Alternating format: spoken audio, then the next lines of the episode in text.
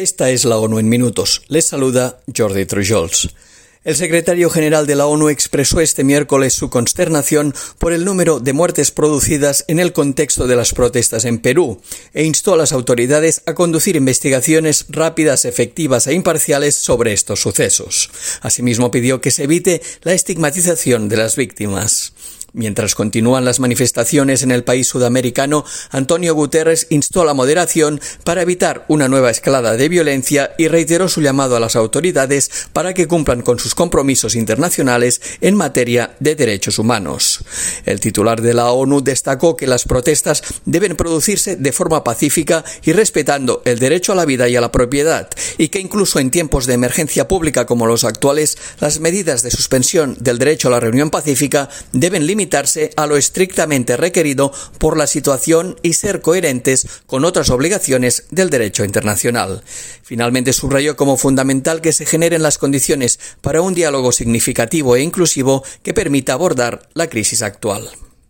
El alto comisionado de las Naciones Unidas para los Derechos Humanos, Volker Turk, finalizó este miércoles una misión oficial de dos días a Colombia, invitado por el gobierno de ese país. Durante su encuentro con el presidente Gustavo Petro, Turk expresó su satisfacción por la adopción de la nueva política de paz total del Ejecutivo colombiano, que incluye el compromiso de aplicar en su totalidad el acuerdo de paz de 2016 con las FARC-EP. Del mismo modo, celebró la reanudación del diálogo con el Ejército de Liberación Nacional. Con relación a las actuales negociaciones de paz, consideró que es importante que las autoridades colombianas garanticen que las negociaciones con el ELN y los diálogos con otros actores armados tengan en cuenta los derechos humanos desde el inicio. Añadió que es necesario que las negociaciones se centren específicamente en las víctimas y las comunidades afectadas y que se garantice su participación.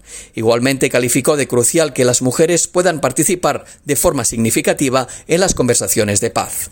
Turk aprovechó su estancia en Colombia para renovar la presencia de su oficina en el país sudamericano hasta el año 2032. El alto comisionado llegará este jueves a Venezuela para iniciar una misión oficial a invitación del gobierno. Mientras una cuarta parte de la humanidad vive en lugares afectados por conflictos, el único camino hacia una paz duradera es la ruta del desarrollo sostenible, afirmó este jueves la secretaria general adjunta de la ONU en el Consejo de Seguridad. En una sesión dedicada a la consolidación y el mantenimiento de la paz, Amina Mohamed consideró que es imprescindible la aplicación de un desarrollo inclusivo y sostenible que no deje a nadie atrás, e indicó que también es la mejor herramienta de prevención que posee la humanidad. Mohamed destacó que invertir en desarrollo, en las personas o en seguridad humana son también inversiones en favor de la paz, aunque en los últimos años nuestras inversiones se han quedado cortas, añadió. Entre las recomendaciones para construir una paz basada en los principios de un desarrollo integrador y sostenible, destacó que los objetivos deben basarse en una interpretación común de lo que es la paz y de cuáles son sus vías, y que invertir en la integración no es solo lo correcto, sino también lo inteligente. El coordinador especial para el proceso de paz de Oriente Medio manifestó hoy su profunda preocupación y tristeza por el continuo ciclo de violencia en los territorios ocupados de Cisjordania.